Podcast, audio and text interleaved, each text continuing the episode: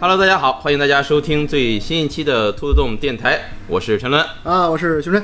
充实的五一假期过去了啊，嗯嗯嗯呃我们这个节目这段时间一直也没有更新啊，正好就是因为五一假期啊，大家都比较忙， 啊没有没有什么时间录节目。 对对，那么假期结束之后呢，我们的节目也马上开始这个录制啊，接下来呢也给大家带来很多好的节目，好的吗？呃呃，我我觉得 好。 呃行行行，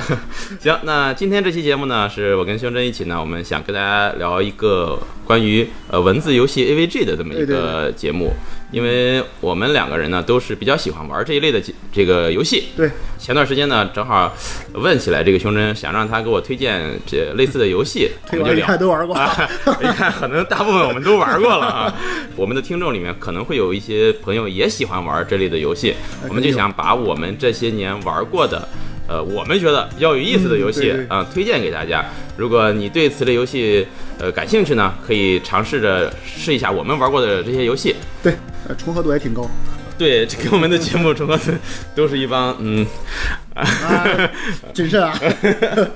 行，那我们在正式开始之前呢，还是先跟大家说一下，就是我们说的这个文字游戏 AVG 呢，呃，偏向于日式啊对呃，因为我们玩的日式比较多，你像在欧美的这类游戏也是很多，嗯，这种文字冒险类游戏非常多，嗯，呃可但是可能玩的相对少一点儿相对少。呃，行，那在节目刚开始呢，还是简单的介绍一下文字冒险游戏这个概念啊。嗯啊、我打开了我的这个维基百科啊，好好好给大家有感情的朗读一下。 呃，因为也是想简单就是让不了解这方面的朋友呢，先简单了解一下啊。也得科普一下啊对我其实现在都不敢说到底它这真正的概念是什么了。嗯，在维基百科上，它的定义是这样的哈，嗯，呃，文字冒险游戏，它另一个名字叫互动式小说。胡哦，胡总啊说对哦 他说是以文字输入输出为主的一种冒险游戏。它为什么叫 AVG 呢？是因为在1977年啊，一个美国工程师叫做威廉克罗塞。做了世界上第一款冒险游戏，呃，这个游戏的名字就叫冒险游戏，哦，这个冒险就是 adventure。的文章啊啊，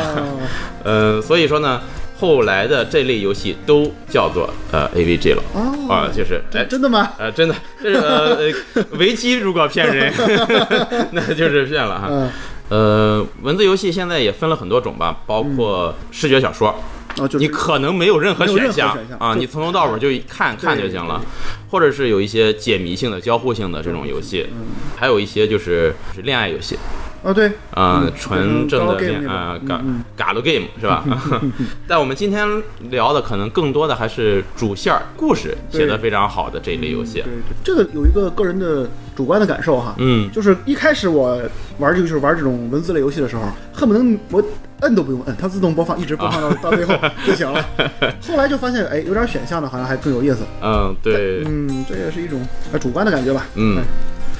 接下来呢，就给大家简单聊一聊我们玩过的一些游戏。好，那我们在聊到这些游戏的时候呢，因为这类游戏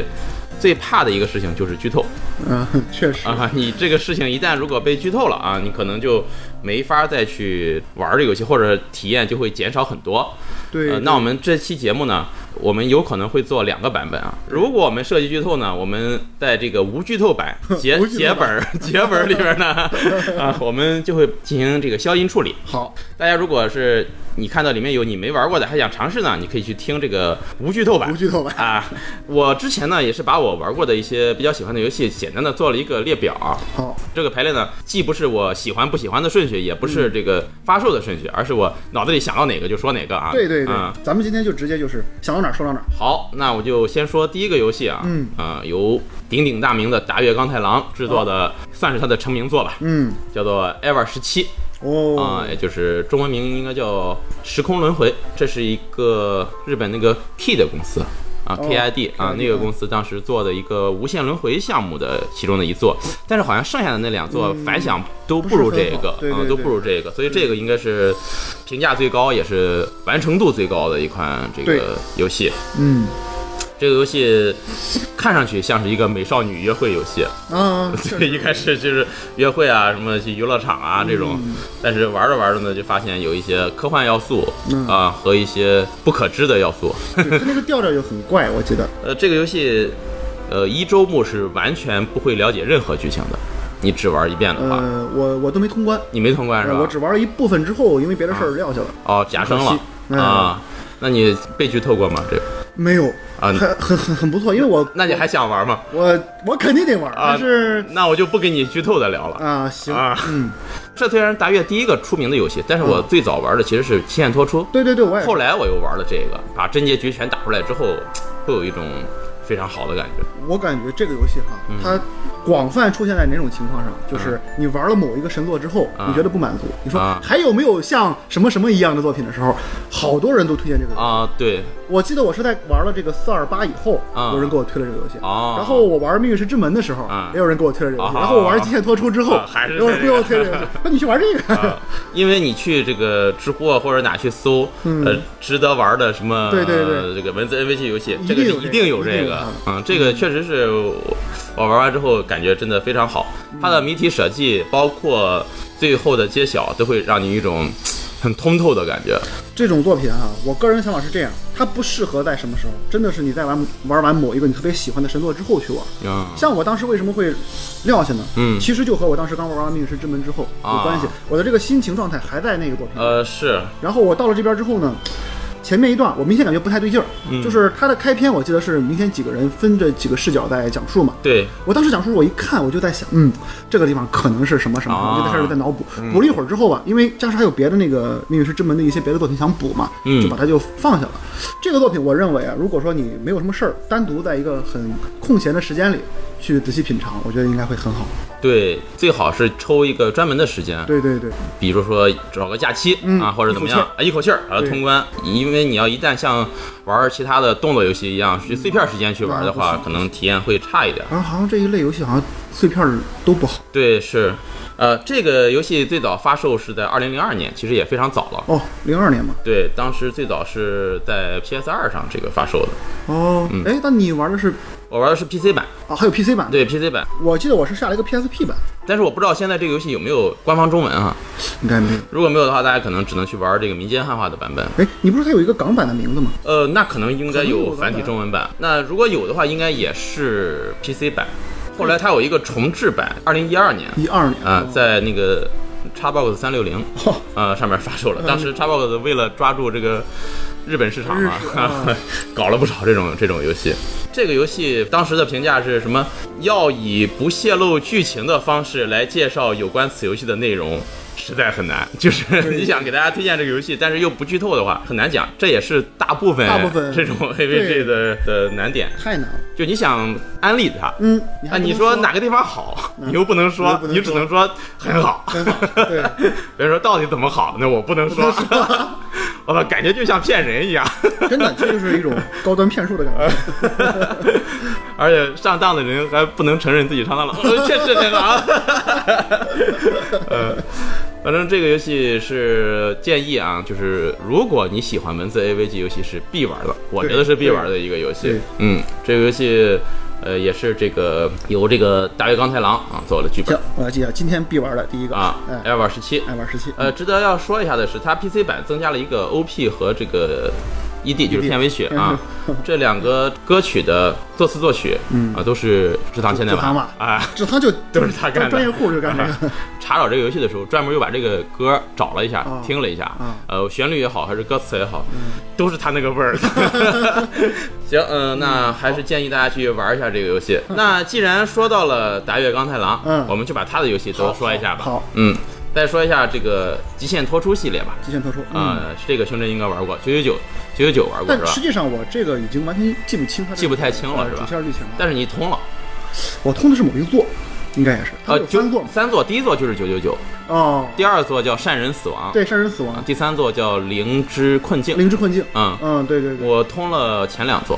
第三座我也没通。我我估计我那时候这些作品没通的原因都是死于模拟器或者是我那个啊、游戏的那个 ROM 有问题，嗯，一般都是这种情况。这个是《极限脱出九九九》，这是第一啊座嘛？啊那这个是特别好。嗯，第一座是当时发售在这个 NDS 上的，就是我们都通了九九九是吧嗯？对我们知道这个游戏其实它做在 NDS 上，简直就是为这个机器量身定制的。确实天才般的设计。你不会想象到一个游戏的剧情和这个玩这个游戏的硬件能够联系起 来。对对这对，个你完全想不到，太可怕了呃，玩过这个游戏的人，呃，大家可能都知道，这个游戏给我太太大的震撼了。现在说起来我都感觉呃，毛发会直竖的那种感是觉就是就是你他怎么想到的？就是感觉这种感觉，那一瞬间这种反转就有嗯点确实那个打开次元壁啊，推倒第四面墙。对这种对感觉，对，就是完全是让你一下子太，要么就是你整个人就进入到游戏当嗯中了那种感觉。对对，这个游戏呢，也是这个大家的钢太郎担任这个呃剧本儿，是由这个当时呃现在的这个 Spike Chunsoft 对哎的前身 Chunsoft 吃软 呃呃，对，开发的这么一个游戏，这个公司的名字我们在今天的节目当中会我们不断的提到、啊，对对对这个公司确实就喜欢出这一类的游戏最近不是要做什么动作 A A C T 了啊。是吧要做什对么达月最近不是要跟小高一块儿出一个啊世界末日就这俱个乐部啊？对六月份，这个月这这个个月月发售啊啊，我已经预购了。对那个什么也马上出了不是？N S NS 上那个哎嗯侦探俱乐部天才俱乐部两个，啊，那个我还没买，那个我看一看看看。看看，嗯，反正这个游戏它是一个就是讲述了有这么一帮人被绑架了，嗯对啊，然后要逃出去想办法，对对对对中间还牵扯一些像密室逃脱一样的小游戏你一说这个，我想起来了，嗯我不是在 NDS 玩的，啊我是在 iOS 玩的，手机。啊，是模模拟器嘛？不是，不，就是就是 iOS 手版机版啊而且特别逗。我一玩啊，就是诸如这种情况。你刚才说到他们一帮人在一个地方逃脱嘛，啊，我就发现他们进了一个某个屋，嗯然后画面一黑，说嗯好，当他们离开了这个房间之后啊，哎，我说哎，怎啊么就离他把那个解他把谜给去掉所了。有解谜全没了？ 就是你到了一个房间之后，突然你就出来了啊，啊就出来了就是历尽艰辛出来了。哦，那你所以玩的是不是完整啊版，？ 对，也纯阉割了，只有啊一个剧情了就，其实它解谜的时候会有一些还有一些吐槽啊，对对对或者就是这种，这这还挺有意思对的。还是建议大家玩这个 NDS 上的版对本，但是也是没有官方中文啊。大家要玩的话，可能还得玩一些这个民间汉化的破解版嗯了。最早的时候呢，这个游戏就是 Sunsoft 说，你就做一个视觉小说就行了，哦啊，就把你想讲的故事讲一下行了。然后台月说，呃，不行。我的野心不限于此啊不仅于此啊！我啊 我要做一个让你觉得牛逼的游戏对啊！没想到真的是完全达到了，对对对哎非常牛逼太牛。了最后呢，就是它，我记得它的剧情设计得非常巧妙在哪儿哈，就是它始终在这个游戏啊，就是建议啊，大家还是去真的能尝试的去尝试一下，体验非常好。当然，它的后两座《善人死亡》和灵《芝灵之困境》，嗯我只通了《善人死亡嗯》，就感觉就一般了。就已经有那种震撼的前前面的一作品了，后面的嗯，对，不就是那么新鲜了嗯对，不是那么新鲜了。《善人死亡》主要用的就是囚徒困境，你哦需要不停的两帮人不停的投票，哦嗯，呃，你在游戏当中要不停的抉择，我要怎么投怎么投哦。嗯，灵之困境我就直接没玩儿好。嗯，我也是，呃，这个善人死亡，它的呃名字全名叫做《极限脱出 ADV 善人死 亡》有 A K V 的哎，说 法还还是 ADV，嗯，嗯好像据说第三部是《十之困境》是当时没打算出，哦呃，他就只算打算出这两部，哦后来就说，包括欧美的好多粉丝嗯都在不停的说，哎呀，要出续作，要出续作，他才出了第三部的续作，是，呃结果就评价不是很好，一般般。好像这些作品在欧美的影响都还不错，在小众圈子里，嗯，我感觉老美就是有些人，他们可能这个喜欢的是真喜欢，对于这些游戏，甚至不光老美，我前两天在网嗯上，因为我在做那个海猫节目，我在搜发现一帮老俄国人。俄 罗斯人，他毛们子他们非常的这个热衷于海猫这个这个剧情，就是咱们哦，可以再讲讲这个事儿。行，嗯嗯，那这个就是我们刚才说到的《极限脱出》系列。呃，如果想玩完整版，只有上 NDS 上玩的游戏，其实 iOS 那个版本也不差，也不差体验也是吧不差，啊只是说你失去了一个密室逃脱的这种密室逃脱小游戏你体验不到了。那个时期，是不是特别特别火？我记得好像那个时代，你记得不？就是电脑上也有，手机上也有，啊哪儿都有那种找啊把钥匙开门儿，呃 Flash 小游戏那种小游戏啊，特别对多对对，点点点， 对，也有点蹭热点的感觉。呃是，嗯，而且这个 NDS 上这个解谜部分啊，嗯非常简单，呃，对，几乎就是啊，你点一下门，说有一个钥匙嗯啊，你一转视角找一下钥匙啊，墙上挂着一把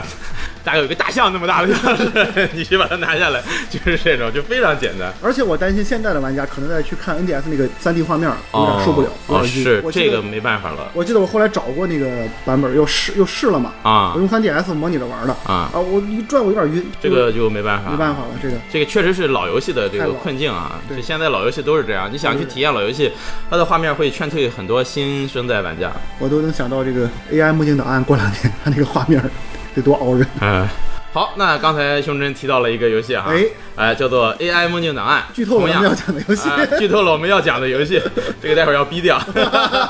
这个也是这个 Bag Trinsoft 发行的游戏， 也是打月的，制作人也是打月钢铁狼。这个游戏我跟胸针也是都通关了。嗯，这个游戏是全平台，我记得，全平台，而且全都带官方中文。嗯，啊、大家现在随时都可以买到。前段时间好像在呃 NS 的日服还打折，打完折可能一百来块钱儿，挺便宜的，呃，非常便宜了。嗯对于一个这个文字量这么大的游戏来说，我觉得是挺便宜的了相。当不错，制作很精良。对，胸针可以简单介绍一下这个游戏吧这。个游戏我的想法就是，当时都打月都到那个程度，就是嗯跑到中国的各种网。对，在微博上，呃，对，啊还有说主流媒体上都开始求求中国玩家对，买啊买啊，救救救吧！对，真的太太凄凉了，那个销量，我觉得最后没过没过十万吧，好像应该是最后过了十万了，哦，我不清楚啊不。清楚，我也我也记不太清了，嗯这个不提了。总之这个游戏我觉得吧，它讲了一个表面来看也是很俗，能说很俗吗？他一开始反正就是谋杀案入场嘛，对啊，它其实上来那个设定，我觉得还。呃，不是那么出人意料，对而且它主角给人一个感觉就是，一看你这个知道这个主角啊，嗯啊，就是当时有个设定是，还有他那个那个小眼珠子同伴，中文是用了那个铜的那个铜，就是眼睛的那个眼睛的铜那个瞳，嗯，半用了羁绊的绊，对，啊，这个翻译就很巧妙。它原文是叫 eyeball，英文的 AI ball 球，对呃，可以理解为人工智能的一个小球哦，而且它还和这个 eyeball 同音，它在眼睛里嘛，啊，对啊。和眼睛啊，eye，啊 eyeball 也同音，对对对然后日语又是发音是 eyeball 是朋友是吧？，对对，是对还是什么 eyeball 就是同伴，同伴就是同伴啊，就是就是伙伴哎同伴伙伴嗯啊。然后它是呃三语，对三语都有这个谐音梗而且在日语里 eyeball 就是要高于一般朋友那种感觉了，哦非常亲密的伙伴了，啊。嗯，啊八熊，呃呃，八熊底儿，突然来到了， 哇，你这个我没瞬间没有反应过来。可以可以可以，呃，哎，刚才我想说什么来着？呃， 同伴哦，就他这个设定啊，咱们当时的感觉也是，你一看这个角色就会想到，所以对整个故事整体来说，我觉得还是相对来说比较主王道吧，算是。对对呃比对，较普通。嗯它的好玩的地方，我觉得它本身它强加的这一个动作系统，不算动作系统，叫解谜系统，动作解谜吧动，作解 谜吧，就就算动作解就算谜动吧作解，谜就是它这个动作解谜贼实，生硬到堪比《弹丸论破》 的后续作品级的。是是，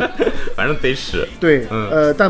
不得不说，它为了让这个游戏增加游戏性，嗯。对吧？呃，加了一些东西，还是不错的。你是你是玩的 NS 版是吧？呃，我玩 NS 版我玩的是因为是 PS 上面有版有有奖杯，哦，打奖杯的时候你你充这些东西还挺挺烦人的。 为了白金，对对对，嗯啊，你算半天，啊，这种算给我的感觉像华容道那种感觉， 智力小测验。他这个就是为了迎合现在的这个玩家，让游戏不显得那么呃老，嗯对，加了这些东西这。些东西，这个游戏当中混进去好多。原来这个他们公司发行的这个游戏里的梗游戏里的梗对对，好多如果你不清楚的话，你会不知道他在说什么对。对，我记得有那个恐怖惊魂夜的梗， 有恐怖惊魂夜的梗嗯，还有弹丸论破的梗，对，都有，嗯，就是不小心说起某个人的名字，就是里边某个作品的对，真凶，说一半说等等你等 等，啊，对，不能再说了，不能再说了 然后到处也都是他们的一些小装饰物什么的。，对，然后有一些画画面儿或者是小小图片儿里突然出来什么弹丸论破的某个角色的这种对对对相似的例会，开篇就有一个黑白熊，我觉得，对，呃，我记得印象最深 的嗯。非常傻 屌的这傻种，鸟的， 估计会被他的 eyeball 吐槽的那种。就是玩家会玩到这儿会，哎，就就是那种感觉，就就是又又想笑时，就就觉得哎我笑了，对不起我自己的那种。 烂梗，啊，烂梗！烂梗，它其实这个游戏，它的就是去混淆你的感觉的点子用的还挺多的。对对，就你不停的觉得哦，我懂了，我懂了，嗯我我操，其实不是，不是关于哦，我懂了，哎我懂了然后又又不是， 那最后才把整个谜底给你揭晓清楚。反正我到记得到最后揭晓谜底的时候，我还停下来，板板正正的又捋了一遍，哦因为它其实有点复杂，它不是。我记得是我没发现 bug，没嗯，我也没觉得，我没发现 bug，就是它非常的合理，应该我觉得是合理的，嗯这种东西它应该是它最基本的东西。对，嗯而且这个游戏也有这个呃 Twinsoft 的一贯的多结局，嗯，比如说，而且这个游戏当中的这个名字啊，嗯也是用了好多的这个谐音梗，有讲究，对，有讲究的。刚才除了刚才我们说的这个同伴，还有一个他的那个工程师叫飘太，嗯日文我记得念法是 builda 丢的，啊，就是丢 compute 的， 丢的，对对就对。是嗯计算机，这个游戏还是建议大家玩 PC 版或者 PS 版，啊，我觉得也是。呃，因为我当时玩的 NS 版，这个游戏优化，说实在的，这种小作坊做游戏确实就显示出这种东西。当他做一个特别是这种 3D 游戏的时候，呃，优化确实做的不好，在 NS 上有时候一个读取可能要十十几秒、几十秒而且它帧数也不太好。啊、就哎会会让你感觉到很难受。对，但 NS 版好的一点就在于你可以躺在床上，啊，很 休闲，哎，休闲的是那种玩文字游戏的状态。对嗯这种游戏感觉就，呃，你拿一个手柄坐在一个大电视面前，很认真的玩，反而有些用力过用猛力过度， 哎，有这种感觉。打月的是不是咱已经说了几个了？这是一呃个三个了。 《艾尔十七》，一个《极限脱出》，一个是《AI 梦境档案》。对我玩的打月的游戏应该就这几个了。那么《极限脱出》和 AI 梦境档案，你觉得哪个是可以和 Ever 十七一样，作为咱们今天说个十大必玩 AVG 的？十大必玩是吧？咱觉得 Ever 十七应该在里边了吧？呃，我先问一下，十大必玩儿包括系列吗？某个系列算一个吗？我觉得包括系列啊，就是一系列算一个对对对是吧？咱可以在系列里单独单独点某一座最值得玩啊，，行，行吧？呃，那首先《艾尔十七》肯定要玩儿，嗯，呃，《极限脱出》只玩九九九就可以了，只玩九九九是吧？啊、只玩九九九就可以了。那这个它要放在里面吗？我觉得要放要，放是吧？好，那么第二个咱呃先放呃，我得说是呃，《极限脱出》九九九（括号 NDS 版）。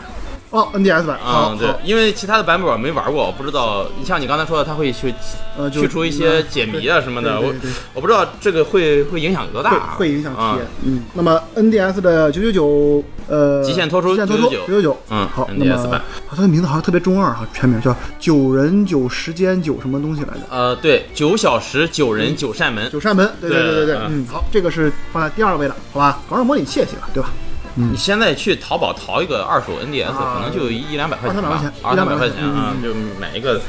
对呃，为这个游戏掏这些钱，我觉得是完全值而。且你还能玩到上千款吧，呃，NDS 上好玩优的秀游优戏秀，的游戏。对。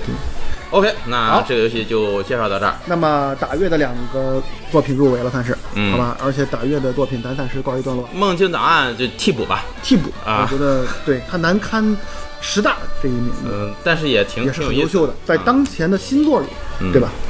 那我是介绍了打月的这么几个游戏，好啊，熊仁再介绍个你觉得你心目中比较有意思的游戏吧。呃，那我一介绍就只只能是真的二次元，欢迎大家去听，真的二次元。 呃，逃不开。咱先讲，嗯，行，因为这个作品也前咱已经讲那么多了，咱就不多说，简单的说一说这部作品啊，在我心目中的一些地位以及它为什么我说我要安利它一些简单的一些说法。好，首先哈，《命运石之门》这个作品呢，它是在文字这一类游戏里啊比较本格的一个作品，嗯它依然是那种只有选项，啊，哎，只有你的行动会影响到剧情的发展，没有任何的像什么呃脱出啊，嗯这种没有解谜，没有动作，对，嗯它唯一的选择之是依靠的什么呢？依靠的，它在游戏里有手机嘛，嗯在整个故事中呢，你无时无刻游戏里你是在操作你的手机，嗯，比如说有一个地方需要找谁了，打开手机给谁打电话，需要哦，给谁发一个消息了，打开手机给他发一个短信，嗯然后呢，还有一些别人给你不停的发消息，你会经常像现实一样，嘟嘟嘟嘟，你这个哎手机响了，你打开一看，太真实了发消息了。这一点儿也是动画带不来的一种是，快乐，只有在一看游戏当中才能 对体验，到突然就有七八个妹子狂给你发 微信，啊，还还有这种事儿哎，一看啊太好了，你还不想理他们，嗯这果然只是二 次元，然后就特别有意思，但是代入感特别强。嗯你不停的给他们回复的内容，会影响故事的发展。哦，也就是说，不知道为什么你给助手回了一条“哼”和回了一条“好啊”，就会影响世界的发整个展。世界的变化就不一样了。对，这就啊非常奇怪，但是非常有意思。嗯这是一个它的好的乐趣好的点。咱还得说一下这个《明日之门》这游戏的最早哈，嗯刚才你说到 Xbox，这游戏最早也是在 Xbox 上，哦，也是一帮的欧美人，也是口口相传，它最早第一代就是出在 Xbox 上。对，哦，是一帮确实是一帮欧美人。嗯你你也知道那个时期大概是零九年、一零年那会儿，嗯，这个 PS 和 Xbox 完全是两两个阵营，两个文化对两个阵营的人。嗯那欧美的这一帮老宅们玩了以后嗯发现，哎我操，竟然有一个日本的这个文字危机游戏，还不是那种纯媚宅，嗯还，不错，对出圈了，嗯基本算出圈了。因为当时是欧美也是有宅男的，就是那种买个美女抱枕，天天抱着，屋里贴一屋子美少女那 种也是有的。但这次这个游戏竟然是由这些人开始向他的。呃，某一些别的宅向的一些朋友开始，哎，What's up，bro？这个 这个游戏怎么样？还是个黑人老哥。啊，等会儿，等会儿， 这个解释啊，啊好，然后就特别有意思，就火起来了嘛。而且大家安利这个游戏的根本一点儿，嗯前面咱说过，安利很难，嗯，有的对地方很难去跟人说这个地方怎么怎么牛逼， 是但是《密室之门》有一个安利点特别棒。呃，哦，也是只限游戏观众。嗯他说你玩儿，你通关，嗯你把所有局打全了以后，嗯不要跳片尾曲，嗯而且你一定要按我给你那个无剧透攻略，啊，按这个顺序来按，这个顺序来，嗯打完无剧透攻略，体验最好体。验最好。嗯啊，结果大家玩到这个地方的时候，不让我跳片尾，嗯，我我我就不哎跳跳，看看到底片尾能怎么啊，就着。这就这破结局，就这就这啊，然后嗯啊，哎突，然就不一样了。很多人在那个时候，哇，真的是跳起来了，呃，哎好，很棒的一个作品。想听细节的啊，可嗯以去听一下我 们速纵电台之前录过的有关《命运石之门》的这个讲剧情的这个节目。对虽然我们以动画为主，但是也提到了游戏当中的部分对嗯，这也是我认为师大里不可错过的一个作啊品，，必有《必有的《嗯命运石之门》。命运石之门》这个游呃戏。，这个游戏咱就不再多讲了嗯，咱展开讲一讲和它同系列的，好，也就是社长所亲手打造的这一个四个小系列吧，算是。嗯啊，，分别都是很中二的名字，叫什行么妄想科学 ADV、好，假想科 学 ADV、扩张科学 ADV，还有什么超常科学 N、啊 NVL，我不知道 NVL 是什么 东西，就非常的诡异。不得不提的两个角色，一个就是志仓千代丸，嗯一个就是这个林之孝。嗯，呃，首先呢，呃，志仓啊，他是一个点子王，他这是一个特别能加点子的一个人，他经常就是突然把所有的员工叫到一起，咱们开个会，然后在会上宣布自己的一个思路，给大哦，家讲故事。讲完故事之后，哎，一听我操，可以啊，啊，做吧。然后就由 林之孝把它写成一个很动人的故事，嗯来润色，接着整个企划上线，就这么简单。嗯，往往是这种模式。但不得不说，社长的作品哈，现在来说，呃，没有一部能够超越，不说超越了，都不能和《命运石之门》比肩。哦，他的其他作品呢，咱们简单来提了说一说。首先有一个《混沌头脑》，这是整个系列最早的一部作品，它是在零八年。呃哦，这么早，对，那不比呃《命运石之门》还早？那它是第一部嘛？哦，它是当时的叫做科学三部曲的第一部，应该算是。当然，现在因为延伸到后期了，就不叫三部曲了。最早提出的想法就是三部曲，嗯第一部就是《混沌头脑》。《混沌头脑》里有一些元素是在《命运石之门》里能找到的，呃哦，，只不过非常的晦涩，不是很明显的边边角角啊，，边边角角。嗯，呃，总之，这个作品当时出现在也是 PC 平台上哦，啊，是个那种老老一派的这个文字日式文字游戏，嗯这游戏当时虽然是一个开山之作啊，但当时这个作品、呃、很明显就是一个半成品，我觉得，嗯呃，制作很粗糙，用了一种猎奇的方式啊，就是不断的渲渲染一些离奇的死亡，啊，这只是给人一种冲击感，嗯并不能不能带来什么正面的反馈。顺着这个事儿，我们要提一下这个叫做《混沌头脑》的，就是 Cow's Head，嗯它的续作 Cow's Child。混沌《混沌之子》这个作品，呃，现在在 PS 上是有这个官方中文的，好而，且应该是很便宜了，因为这个作品现在风评一一般吧， 所以价格现在应该是下得很低，一有打折呀，可能就不到一百块钱就能买进。哦，那是挺便宜的了，呃，我要说的是，《混沌之子》的剧情啊，嗯，只看一周目的话，啊你的第一遍体验感受啊不输《命运石之门》，几乎哦，是吗它？的一周目。当然，它的解谜不行。哦你如果再看多周目，它最后把核心轨迹全部解出来之后，嗯那个感觉就差得太远了。哦，但是它的一周目的感觉好在哪儿呢？一周目的感觉给你一个前期就是一个卖萌的一个小作品，逐渐的开始不断的发现一些非日常的情况之后，你感觉陷入了一个这个离奇杀人案的深渊。这是他很好的继承了他的这个前身《混沌头脑》的一个元素，嗯，但是，呃，剧情上第一周目的剧情刻画非常好，而且非常的恐怖悬疑。只可惜他的这个解谜有些用力过猛，解的不能让人信服，可以说。那你觉得这个混沌之子如果打折的话，值得买吗？哦呃，但它绝对值得一玩，好，因为它的一周目已经足以，呃，称得上是一部佳作了。行，嗯嗯，这是关于这个混沌系列的这两部作品。嗯还有一部作品就非常的，呃，不提不行，就是这三部曲啊，一个是混沌，一个是命运石之门，嗯紧接着就是《机器人笔记》嗯，这个作品出了同名动画片儿。哦呃，动画当时在 B 站还引起了一阵小风潮，也是因为《命运石之门》很受欢迎嘛。哦这个作为一个有点虚构的感觉的这个作品，嗯但实际上两个作品一点关 系没有，唯一的联系就是筒子在里面为这一波人开发了一个神秘的道具，哦然后呢，呃，助手在里面作为一个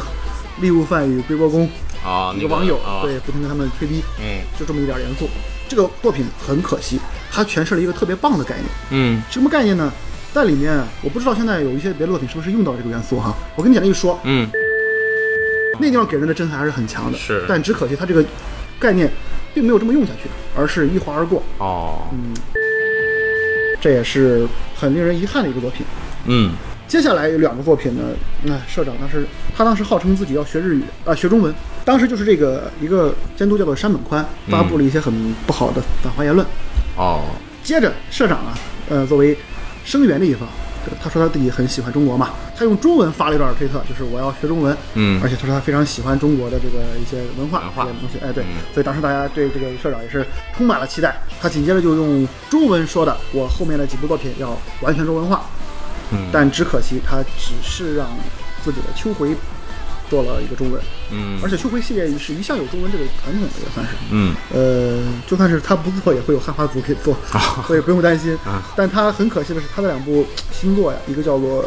呃《超自然九人组》，当时出了一个动画片儿，嗯动画片儿被号称是你看完也不会对游戏有任何剧透的一个 作品，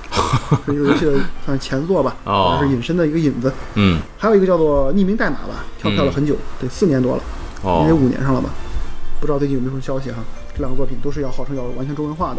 但是始终没有没有消息了，没有任何动静，很可惜。对，嗯那么这么说下来呢，关于这个《命运石之门》的相关的这一些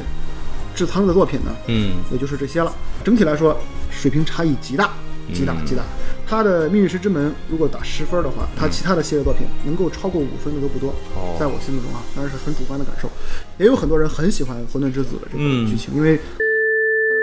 那这就是命运石之嗯命运石之门门以及他们的这呃个。，系那列作品哎刚才那个宣传也提到了这个嗯秋回，呃秋之回忆，对，呃现在的这个现在官方中文名叫什么来着？现在是叫《告别回忆》，啊，告别回它忆。现在是一个最好的入坑时机，因为官嗯方推出了一到四、五到八的，呃，不是五到一七五到七的这个合集合集，嗯，完全中文版，完全全都是带中文的。高清重置，嗯对，非常的棒。我玩了一下，感觉我上来先玩了第一部嘛，啊，那个例会虽然是有些有有些怪怪的了，嗯配音呢也是更有点昭和时代的味道啊， 但其实故事还是非常好的，有种很清纯的感觉，还是不错，值得一玩。如果是喜欢恋哦恋爱爱冒冒险呃的玩家的话，值得一试。而且秋悔啊，一定不要把它当做，还是叫秋悔吧啊，顺口，不要把它当做一个纯恋爱游戏，它是有主线剧情的，哦而且它的主线剧情非常的不错，呃，它是每一代都有主线剧情。每一代都有一个完整的主线。哦它的这个主线里，呃，包含并不仅限于就是亲情的一些刻画，嗯以及爱情的这个不用说，嗯还会包含一些悬疑的一些要素。嗯这个悬疑当然很大了，它不会有那种什么很就是推理什么之类的东嗯西，但是你会搞不清一些很关键的东西，需要在好几个人的故事里才了解到。嗯，你最近是买了那个我买了八八是吧，嗯，你我正玩在过玩儿。呃，最早是我第一次接触恋爱游戏的时候是《心跳回忆》嘛，哦，啊，心跳当回忆，嗯时当时国内也引进了这个正版的对大众软件引进了这个，对对对正版。嗯呃，玩完之后我就当时觉得，哎，恋爱游戏也挺有意思的，嗯有一种养成 build 的那种。对那对，种跟那赛马种娘很啊像，，然后我就想去找这个《求职回忆》，但是那时候玩游戏电脑上就全靠盗版光盘嘛，对哦啊，没买到合适的，要么就买了读不出来嗯，啊，要么就是本来买到是《了求职回忆》，打开是个呃那什种么游戏哦坦克大战，就是 我以为跟是那种装错盘了，哦哦哦哦 就一直没玩儿。这次也是前段时间，这个熊人给我安利说《求职回忆八》剧情还挺不错的啊很不错啊，对我就前两天日服打折，打完折可能就不到二百块钱，啊嗯嗯嗯我就买了一个，最近也正在玩儿。好，那这个就是我们就简单一提啊，这个《求职回忆》系列。行，嗯，刚才也是从这个《命运石之门》啊嗯聊到了这一些游戏，对对嗯对，是其实其实《修士回忆》呃，我觉得整个系列里单挑每一部某一部作品的话，嗯，是不值得往这十大里放的。哦，但它整个系列的重量呢，嗯是完全有资格排到文字游戏的全时代这个排名里，啊应该是有嗯一席之地的。我是觉得一个恋爱文字游戏能够发售到第八部，嗯，是真的挺不容易的，对，是这个公司还挺能撑的。就是 行，那这就是刚才胸针给我们推荐的命运呃石一之系门列的游一戏系列啊嗯，最进入十大的就是《命运石之门》。对对，啊，大家现在想体验的话，你觉得什么平台最好命运石之门》嘛，啊？现在手机有官官方的，就是大陆的中文，中文版本对是吧？嗯中文版，而且应该是就现在降价了，好像是，哦我记得刚出是二百多，挺受嗯非议的，现在一百来块钱，行，值得一玩。值得一因为玩你。用手机玩的话，代入感会更强。嗯，那还有什么游戏？今天再来一个再来十一大个的了。嗯好，十大的，那就必须要提到一个我本命的最喜欢的作品之一了，哦就是《海猫迷奇之石》了。哦，刚才也提到了一嘴嗯这部作品，嗯，海猫迷奇之石》呢，是一部非常非常本格的推理、悬疑、冒险游戏了。嗯，而且这个游戏呢是全程一共八个章节嘛。这个作品呢也是一个很遗憾的作品，它的客观一些因素导致了它没有成为一个史诗级的作品或者是一个神作。我觉得这也是独立游戏或者是这种个人制作的一个不可避免的，很容易会遇到的这种情况。这个就特别可惜啊，嗯它的前身大家应该都知道，就是《寒蝉鸣泣之时》。嗯《寒蝉鸣泣之时》，呃，当然很多人都是看的动画哈，嗯它的游戏呢，因为也没有中文，完全没有中文，这个、啊嗯包括之前说的重置也没有中文，呃，啃起来很难。但它的游戏和动画比起来，其实动画做的已经很出色了，嗯所以完全不用担心你玩不了游戏会有什么损失。嗯不得不说的是，海猫是完全延续了寒蝉的世界观，啊同时呢，借用了寒蝉里塑造的几个角色，嗯简单一说吧，它架构在了一个架空的日本的1986年，呃，有一家人叫做他们都姓优代公，大家也应该都看过这个阿加莎的《无人生还》吧？嗯他完全致敬了这部作品。哦他讲述了这么一家人呢，在一个岛上召开了一个家庭会议，嗯他们在这个会议上啊，想分一下他们的家产，也嗯就是他这个父亲叫做右代公金当的一个老父亲去世了，嗯他的四四个子女的算是四个分家，嗯他们在争夺他的家产上产生了一些争执吧，最后导致了一场惨剧发生。嗯呃，整个岛上无人生还。这个作品的一个不算不算副标题吧，就它的叫法也叫做《海猫名气之时，无人生还》。哦这个作品呢，刚才咱们提到说老外宅这个事儿，我嗯提到一句俄罗斯人嘛，嗯这会儿我会发现这个海猫的作品，一是日文版，其次最多的也是用的比较广泛的一些汉化版本的，它的原文件是俄语版。哦，这也是官方专门出了这么一个版本。对，在俄罗斯那边儿，这个海猫的粉丝还挺多。我甚至在网上搜一些舞台剧，会搜到一帮子老毛子在那儿 cos 这帮人在那儿，你会看着也不能说出戏吧，呃，这个俄罗斯的那帮妹子身材都挺好的吧？她 cos 一个这个东方的这种小萝莉，你会发现一个一米七的萝莉站在那儿。巨大化， 对，然后扯远了。这个故事， 这个故事，这个故事为什么说它好呢？嗯，我先来讲一下它好的部分。但是呢，海猫的故事它原本的设定可能是想和寒蝉一样，先出四个表面，后面四个章展哦章，节来解再解，对，这也是因为海猫是诞生于同人社团这个特殊的存在，它不像别的游戏公司啊，咱像 Trinsoft 也好，什么也好，它有一个严格的品控，它把作品要完全做完之后，进行一个呃企划，完全做好了之后来发售。而海猫是这样的，它和寒蝉完全一样，寒蝉也是做一张卖一张，而且卖就是在漫展上，他们同人社团摆个摊儿在那儿卖。嗯呃，海猫啊，虽说是同人社团作品，但它在当时已经云集了日本最出色的那一波同人制作制作者。嗯海猫的音乐可说是这些年来无可超越的一个巅峰级的这个存在。嗯然后它的例会开始是龙骑士自己画的，龙骑士嗯一期自己画的，而后来就是官方作品了嘛，有了 PS 三版本官方的，嗯后来 PS 四 P 上出了前四章，嗯，而现在最近刚刚又新出了《海猫名气之时》的一个纯重置，是 PS 四、PS 五都可以玩到了。但是也没有中文。没有，完全没有。这个其实民间汉化也挺多，剧情的话不难去找。想说在哪儿呢？就在这个时候，龙骑士零七的一个很重要的朋友，也就是这个作品呢和他一起制作这个作品的一个一个朋友，突然去世了。哦，这给了龙骑士一个极大的打击。他甚至认为这两个作品就是他们两个人的一个努力的一个回回报嘛，算是。嗯，而如果这个人死去了，他甚至觉得自己不知道做这个作品还有什么意义。哦，一下有些非常的破灭。而这个时候，论坛的对象到达了顶峰，玩家呢不断的涌入论坛，开始指手画脚，说你就这就这就这，不会啊不会了不会了，啊是真的是有多拱火多拱火，啊一点都不夸张，比我说这个话还要恶毒一万倍。日本的那些网友你也知道，他在恶毒起来那个话真是太难听了。然后当时龙骑士就崩了，好。直到后来，龙骑士可能是过了两年，心情好一些好了出了一个就是叫做《魔女的自白书》，嗯，他终于是把这个故事呢，算是用他的官方的方式解释了一下。他最后出的也是游戏吗？还是小说之类呃，的？最后出的那个算是一个设小定集册子，啊小册子啊设定集，然后被全部引到了他的这个漫画里。哦，漫画里有一个黄金魔女的自白，嗯把整个故事完全的讲述出来了，而哦且讲述的非常的完美，嗯你就整个的知道了六宣岛整个故事是怎么一回事。嗯，可以说是你在这么些年的这些玩家和制作人以及整个故事，它是持旷日持久的嘛，嗯每过三个月发一张，在这个很持续的状态下，再加上动画那么的失败，动画只拍了前四张，后边就就烂了，没再做。 这么旷日持久，直到了最后你看到这个魔女的自白之后，经历这一切之后，你会感觉整个故事给你的这种震撼，嗯然后有一种时光穿梭的那种感觉，啊，很感觉这些年的对这些年的故事嗯总算有一个句号。是，很难在几句话的方式里把这个故事讲述出来。嗯但这个故事的，呃，我希望大家如果有机会啊，可以直接去看漫画。好，但是呢，如果你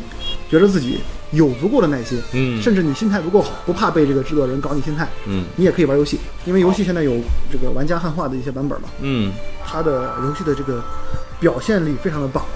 在一些 BGM 的插入啊、角色的一些表情啊、台词啊，表现上非常非常的棒。这个游戏云集了当时日本最优秀的声优，嗯把所有优秀的声优全部放进去了，可以好， 能放几个放几个，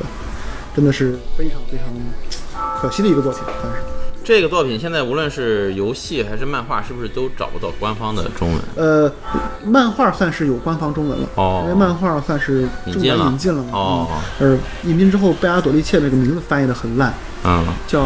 方贝阿朵特里奇，好像是翻译成，哦，这无所谓。嗯，以前网易漫画上过它的正版，哦，还可以吐槽，就是网易漫画不是可以吐槽吗？啊，很多人画的那些吐槽非常有意思，嗯但现在网易漫画下线了，被收购了是吧？好像是和 B 站合并了、哦 b 站漫画现在应该在这个动漫之家好像还可以看到。嗯，嗯，那这就是海猫。海猫名气之时。遅すぎた「そばでさえ愛しくて」「悲しくて」「強く強く抱きしめ